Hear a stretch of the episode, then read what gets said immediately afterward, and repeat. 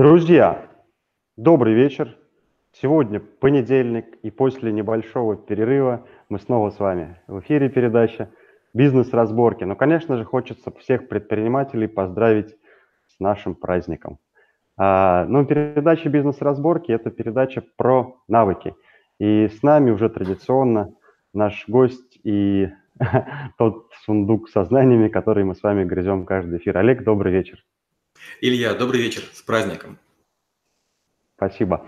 Ну, кто к нам присоединяется каждый эфир, я все равно буду говорить вкратце об Олеге. Олег э, владеет 741 навыком, и каждый эфир мы разбираем какой-то навык. Скажем так, приоткрываем дверь в мир этого навыка, чтобы вы могли понять, что это такое и стоит ли вам вообще двигаться в этом направлении. А вот сегодня хочется, ну, говорят, что работодатель получает э, того сотрудника, кого, которого он достоин, и наоборот. А, не нужно ожидать большего. Вот попробуем разобраться в принципах подбора человеческих ресурсов. Поговорим про персонал. Олег, ну от вас уже определение этого навыка замечательного.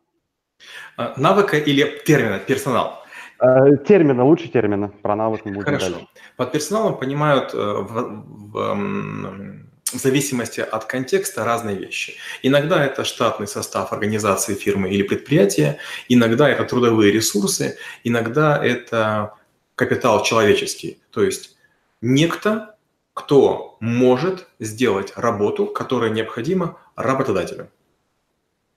А, да, я вот э, пока готовился к эфиру, вот на теме персонала, мне кажется, можно как минимум три эфира сделать, потому что ну, это очень обширно я попробовал сформулировать с точки зрения вот предпринимателя, который только первые шаги делает, и, может быть, в конце немножко попробую у вас узнать лайфхаки для соискателя.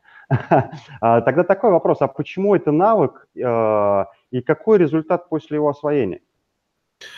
Вы правильно говорите, это большая тема объемная, и... но с другой стороны, это семейство навыков. У нас есть отдельный навык резюме, если вы говорите про соискание. У нас есть отдельный навык собеседования, если вы говорите про соискание. У нас есть ассессмент и много других методик. То есть подбор, интервью – это разные вещи. Есть э, персонал, сторона работодателя, персонал есть сторона человека, который работу выполняет или претендует на нее. Почему это навык? Потому что это большая совокупность, в первую очередь, под то, как подбирать верных людей. Очень часто мы ищем людей лояльных, преданных, но не лучших исполнителей. А с другой стороны, человек, который хорошо умеет делать работу, он всегда будет иметь свое мнение. И наоборот, здорово, если он может с вами спорить. Мало того, бывает такое, что разница в возрасте между поколениями не позволяет кому-то более взрослому подчиняться младшему. Но иерархия есть иерархия. Нужно уметь, с одной стороны, снизу вверх разговаривать, с другой стороны, сверху вниз. Это касается и должности, это касается и возраста. Далее, если у вас правильная организационная структура, а у нас есть отдельный навык организационный дизайн, то процессы будут проходить гладко. Мы все полагаем, что если будем начальниками, то у нас бизнес сложится или работа взлетит. Мы все претендуем на то, чтобы как-то расти по социальному положению, по деньгам, по возможностям. Но пешка должна хотеть быть королевой. С другой стороны, она должна быть хорошей пешкой для того, чтобы совершать верные шаги. А дойдя до края доски, должна стать такой королевой, которая бы в своем королевстве, царстве наводила не только порядок, но и создавала какие-то невероятные прорывные продукты, мощные услуги, зарабатывала деньги и кормила своих подданных. Очень много. Опять вопросов возникло. Но, знаете, такой, э, так, такой вот сейчас вопрос для предпринимателей. Опять же, вот э, много, большинство проектов, они такие в операционке, когда предприниматель умирает, он не понимает, в какой момент нужно делегировать, да, и здесь много выгорает людей. Вот а, есть ли какие-то рекомендации, может быть, от вас, а, когда уже нужно подбирать персонал и делегировать, и как это лучше сделать правильно? Когда мы занимаемся сельским хозяйством, неважно, любительски или профессионально, на домашнем подоконнике или где-нибудь на даче, мы в какой-то момент времени по солнцу, по температуре, по советам определяем, что пора разбивать грядочку. Грядочку, поле или целую пашню. Мы начинаем землю обрабатывать, сажаем семена, пропалываем, водичкой поливаем, и мы считаем нормально. Мы не жалуемся никому на свои кабачки, не знаю, на свои георгины или на, на свою картошку. Мы понимаем, что если усилия не предпринимать, ничего не взойдет. Предприниматели же очень часто полагают, что имея деньги, они говорят, кому деньги? И сразу же подбегут люди, готовые сделать работу. Это не так. Люди бегут для того, чтобы получить деньги. А вот для того, чтобы кабачок можно было съесть, чтобы человек работу выполнил, его надо научить. И вот нужно сразу быть фермером и быть готовым выращивать людей, подбирать, обучать и потом использовать. Угу. А знаете, такой момент еще есть. Э, большинство э, предпринимателей боятся Э, скажем так, полностью делегировать. Хочется в каждый механизм посмотреть, и получается тоже тратится много сил и энергии. Вот здесь есть ли какой-то, может быть, инструмент или упражнение, или, может быть, целый блок занятий, как избавиться от этого вот страха, что без меня все будет плохо? А, опять же, вот мы с вами начали с того, что навык персонал большой. И да, и нет.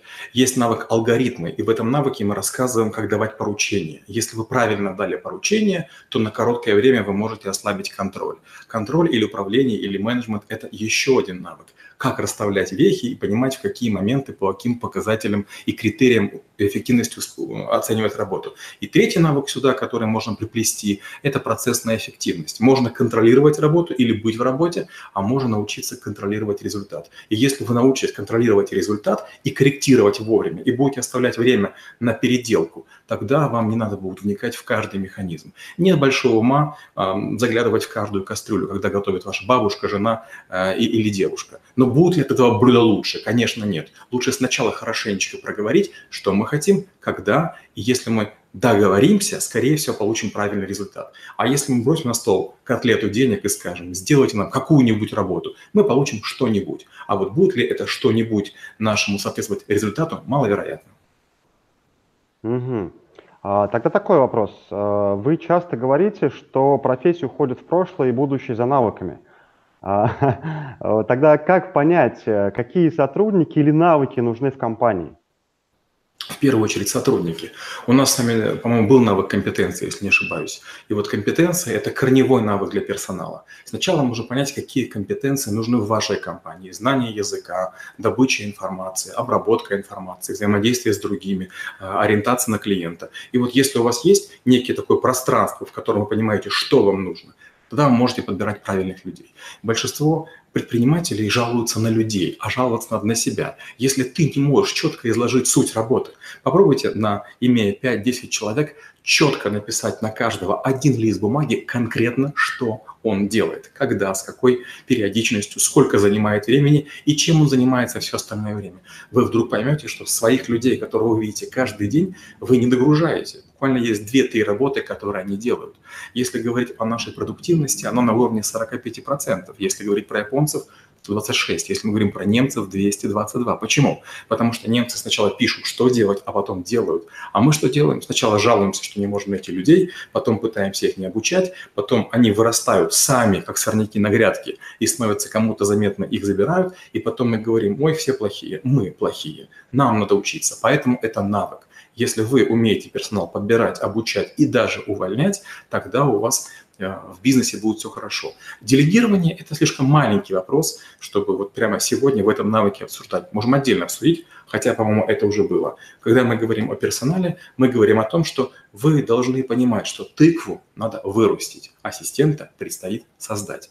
Айтишника надо выбрать, как, э, там, скажем, э, на базаре выбирают клубнику и так далее. Угу. То есть, ну, я, я тоже изучал, есть несколько подходов, когда люди покупают какого-то крутого спеца за большие деньги или берут человека без опыта, без опыта с определенным набором характеристик, ну, таких-то психологических, может быть, моментов в характере, и потом начинают его учить. А, вот здесь э, на самом деле и плюсы, и минусы и там, и там есть. Вот вы сторонник все-таки какого подхода? Я люблю доучивать. Я не люблю учить, я люблю доучивать. То есть все-таки некоторые вещи человек может и должен уметь. Если вы берете просто человека с улицы и попытаетесь научить его разворачивать какой-нибудь сложный кластерный сервер или какую-то писать базу данных на SQL или, какие-то сложные интерфейсы с внешними какими-то приложениями, у вас ничего не получится. А вот доучить там, студента третьего, четвертого курса или молодого специалиста. Это возможно. С другой стороны, не всегда вы можете на работу брать только молодых людей. По этому поводу есть анекдот. Звонит человек в компанию рекрутинговую и говорит, скажите, э, могу ли я претендовать на работу? А Ему говорят, а сколько вам лет? Тот говорит, мне 50. Наверное, не можете. Тот говорит, ну знаете что, все-таки вы напиш, запишите свой номер телефона. Когда окажется, что некому работать, вы мне позвоните. Рано или поздно вы натыкаетесь на то, что молодежь чего-то не умеет по разным причинам. Не хватает опыта, не хватает усидчивости, не, не хватает мотивации. Все-таки мы, мы, мы все разные. В какой-то момент времени вам предстоит работать с очень взрослыми людьми. Я работал с людьми вдвое и втрое старше, чем я. Почему я считаю, что это навык? Это навык коммуникации, это навык поручения, это навык контроля, это навык коррекции. А, хорошо, вот кроме э, компетенций, э, опыта, да, там, экспертности какой-то, может быть, э, есть еще много различных форматов, когда команду начинают строить по принципу совместимости характеров. Вы как считаете, это вообще ну, важно или можно это в процессе корректировать? А, я много слышал разных баек, а, которые рассказывают люди, побывавшие где-нибудь в Силиконовой долине или в Израиле или еще где-то. Послушайте, когда мощная компания, мастодонты вам рассказывают сказки о том, что произошло, когда вам говорят, это на самом деле тайный вход в компанию, и с нами разговаривают настоящие люди, послушайте, настоящие сильные работники никогда не будут общаться и проводить экскурсии. Знаете почему? Потому что они могут создавать невероятные проекты. Там, где вы видите какой-то рассказ или из конферен... на конференции, или вас какую-то компанию приводят, скорее всего, это вице-президенты по болтологии. Они рассказывают, как должно быть, но они сами никогда в коллективах ни разработчиков, ни дизайнеров не работали. Я считаю, что притирка – это, наверное, важная вещь, но почти невозможная. Если вы сильный руководитель, вы станете смазкой среди этих шестеренок и сможете ограждать тех людей, которые по какой-то причине друг с другом не сможете работать. Если вы хотите иметь нечто мощное, если вы хотите иметь сильную команду, у вас неизменно будут твердые камешки попадаться, у вас будут какие-то крутые замесы. И это очень хорошо. Это характеристика того, что вы как коллектив живой. А если все лилейные такие, мягкие, притираются, коммуникационные, вместе кофе пьют, чай, а, не знаю, там печенюшки, это не компания, извините, это скорее уже дом престарелых. Угу. То есть в таком, в, в показной маске где-то гнильцо будет еще сильнее, да, выползать. Хорошо, а тогда вот сотрудник, когда вы говорите, это классно, что вот такие твердые камешки, это значит, ну, имеет свое мнение некое.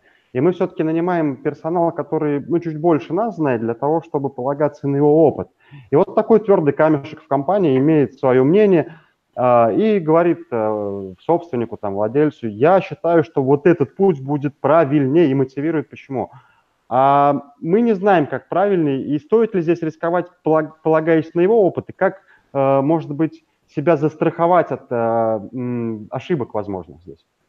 Никогда не будет никакой страховки. Ни одна компания не страхует предпринимательский риск. Поэтому надо с каждым человеком отдельно договариваться. Если вы собственник, если вы платите деньги, если вы в компании много зарабатываете, много, много контактов, и ваша ценность для компании видна, вы косточка внутри авокадо, бесспорная косточка, то вы сможете, скажем, договориться с каждым по отдельности. И что нужно делать? Объяснять просто. Послушайте, я нанимаю вас как специалиста. Мне важно ваше мнение. Давайте договоримся. Если у вас есть аргументы, я готов их слушать. Нытье, слезы, сопли оставьте кому-нибудь. Мне это не интересно, ваши эмоции. Если аргументы есть, высказывайте. Если я посчитаю их важными, нужными и полновесными, возможно, я решение свое построю на основе вашего мнения или даже изменю то, которое было предыдущее. Но послушайте, позвольте уж мне принимать финальное решение. То есть надо сразу договориться, что бизнес – это не дружба. Я могу принимать то решение, которое не нравится вам. Почему? потому что это мои ресурсы, это мой бизнес, моя торговая марка. Не нравится – свободен. Угу. А, хорошо. А, большинство компаний тоже ну, а, хотят как, чтобы сотрудник работал по графику с 9 до 6 сидел в офисе. И, наверное, здесь вы правы, что как эффективность, результативность там 40% да, с чем-то. А вот все-таки, как вы считаете, рабочее время или результаты, на что важнее акцентировать? А, я никогда не мыслил категориями рабочего дня. Не сам жил, никогда не жил рабочим днем, ни, ни других не требовал. Знаете что? Если людям позволить нормальным, меняемым, толковым, мотивированным людям поставить э, задачу на результат, как правило, они будут достигать его раньше. В моей команде есть несколько процессов, по которым мы достигли сегодня, уже у нас 27 мая, а мы уже почти достигли сентября. Только потому, что я говорю, ребят, послушайте, есть вещи горящие, делайте их срочно, есть вещи не горящие. И мы постоянно работаем над тем, чтобы горящих было как можно меньше. И когда у людей получается возможность сделал работу, получил денежку, сделал работу, получил денежку, кому нужны деньги, те работают быстрее. Деньги – лучшая мотивация из всех возможных, которые я знаю. И поэтому если вам есть возможность, если вы имеете возможность кого-то замотивировать, если кому-то нравится работа, драйвит а, то, что получается, то график рабочий не имеет никакого времени, кроме одного нюанса. Некоторые клиенты требуют, чтобы с ними работали в рабочее время. Вот это надо соблюдать. Все остальное не очень важно. То есть, э, получается, компании, которые такие приверженцы графика, чтобы сотрудник сидел в офисе, они до конца ну, не понимают эффективность, что ли, может быть, вот этих подходов разных? Вы знаете, эти компании многого себя лишают. А, например, если все едут на метро или на, на, на такси или в машинах к 9 часам, люди попадают в максимальную толкучку и много времени проводят на работе. Если вы позволите приезжать к 10, или кто-нибудь захочет приезжать к 8, люди будут быстрее добираться на работу. То же самое касается вечера. Все начинают ехать одновременно с работы, и это час пика по 2-3 часа люди проводят в работе. Пускай они приходят на полтора часа позже, уходят на полтора часа тоже позже, и они будут проводить меньше времени в дороге. Каждый раз, когда есть возможность поработать из дома, из кафе, да пускай работают – Послушайте, чем больше у вас людей, тем больше нужно платить за аренду. Чем больше у вас э, каких-то совещаний, тем больше у вас простаивают ваши рабочие места, и вы занимаете какие-то переговорные. Но чем больше людей у вас находится в полете, то есть они где-то в дороге, в пути, дома, э, работают с айпадов, работают какие-то переносных устройств, это же замечательно. Получается, вы можете иметь в 2-3 раза меньше компьютеров, в 2-3 раза меньше переговорных, в 2-3 раза меньше будет потребление воды питьевой, кофе, чая, электричества и чего угодно. Классный вопрос сейчас возник. А вот тоже, знаете, а, большинство предпринимателей, это вот, а, ну, такое бытует мнение, что когда человек находится в офисе, легче контролировать, у него КПД выше, там, я каждый раз, а, например, слышу, что он говорит, могу скорректировать. И возникает вопрос, вот вы как думаете, по вашему мнению, что лучше, офис или аутсорсинг? разумный компромисс, потому что некоторые вещи нельзя или даже глупо аутсорсить. Как я рассуждаю? Вы же не помогаете огурцам на грядке расти. Вы же не подходите, эх, молодец, дружище, а вот тебя растянуть надо. То же самое с персоналом. Послушайте, если огурец плохо растет, значит, его надо заменять. То же самое с людьми. Два, три, пять, сколько-то раз, сколько можете выделить. Вы человека пытаетесь корректировать, но зачем постоянно контролировать? У вас есть своя жизнь. Если вы все построили, не контролируйте. Пойдите воздухом подышите, с сыном поиграйте, жене время уделите. Угу. Хорошо, а вот смотрите, ну, я часто какую вещь делаю? Например, э, какую-то должность или определенный функционал проделываешь сам руками, потом это формируешь все в инструкцию, там, видео, текстовые, ну, различно, чтобы человек понимал.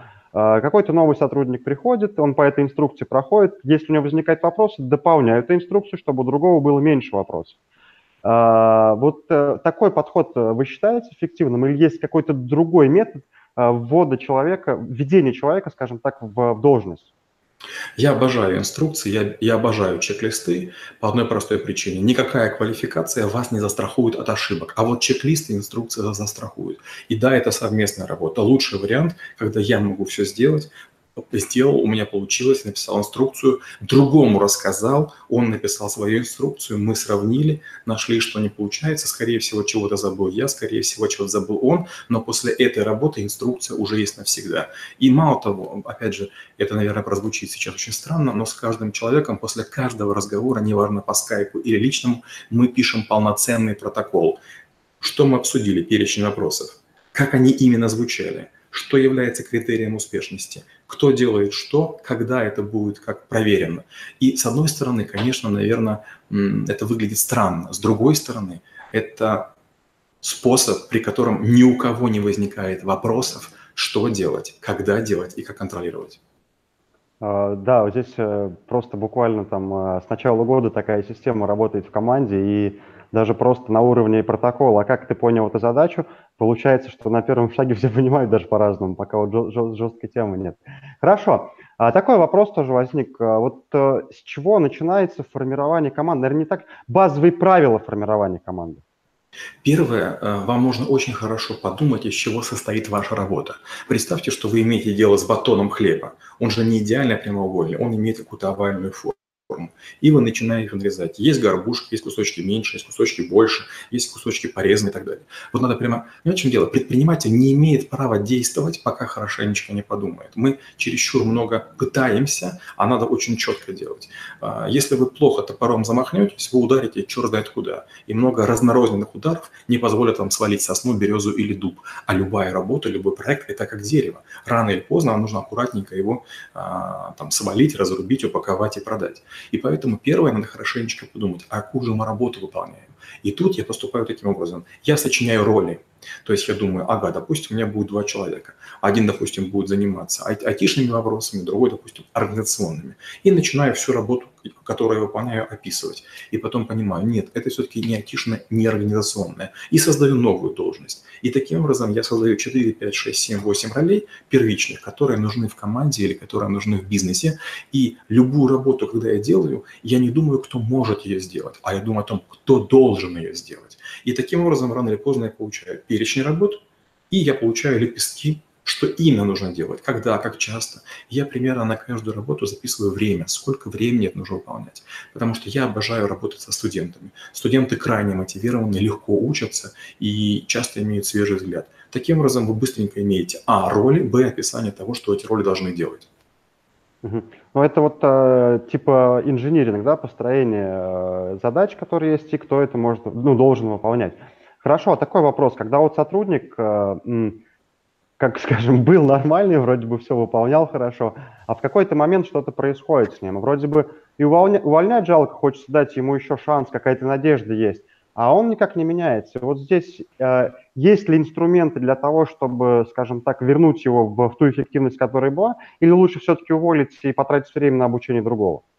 Представьте, что мы имеем дело с устрицами. Только вы устрицу поймали, она свежая, хорошая. И если вы с ней нормально обращаетесь, она живет в холодильнике или во льду, вы можете эту устрицу съесть. Но что будет, если вы съедите испорченную устрицу? Вас вывернет наизнанку. То есть ваш бизнес и вы можете пострадать. Если устрица испортилась, с ней приходится расставаться. Вы без жалости швыряете в мусорное ведро. С человеком, конечно, это, наверное, звучит некрасиво, но я пытался найти наиболее сильную метафору. Не пытайтесь есть просроченные продукты. Вам и вашему бизнесу будет плохо. Или вы, или бизнес, или вы вместе можете умереть. Не пытайтесь лечить вот эту устрицу. Да, ее можно залить уксусом, да, ее можно пожарить, да, можно там как-то добавить кучу специй и там как-то с трудом переварить. Вопрос, зачем? Угу. Хорошо, а здесь тогда такой вопрос возникает. А, вот а, тоже говорят много, что есть ну, профессиональное выгорание некое. Там человек 3-5 лет может на должности трудиться, и потом уже все, выгорает. Вы как относитесь к, ну, к, к, к этому мнению? И если человек выгорает, то может иметь смысл какую-то другую должность ему предложить, чтобы вдохнуть некую жизнь в него? Смотрите, если человек выгорает, то проблема в первую очередь в вас. Если бизнес растет, то у, кажд, у каждой роли постоянно новая задача. Сначала вы маленькие, делаете много всего, потом вы начинаете все больше и больше специализироваться, потом получаются подчиненные, филиалы, другие страны и так далее. И получается, если каждый человек с компанией вместе растет, он адекватно компании соответствует, у него постоянно будет новая задача, новая работа, новые поручения, новые офисы, новые кабинеты, новые машины, ну и так далее. То есть планов будет громадье и все время будет развитие. А вот если человеку кажется, что он выгорел, это означает, что он растет медленнее, чем компания, или компания растет медленнее, чем рынок. То есть надо искать проблему не в голове у человека, а в своем бизнесе. Очень тонко, классный момент.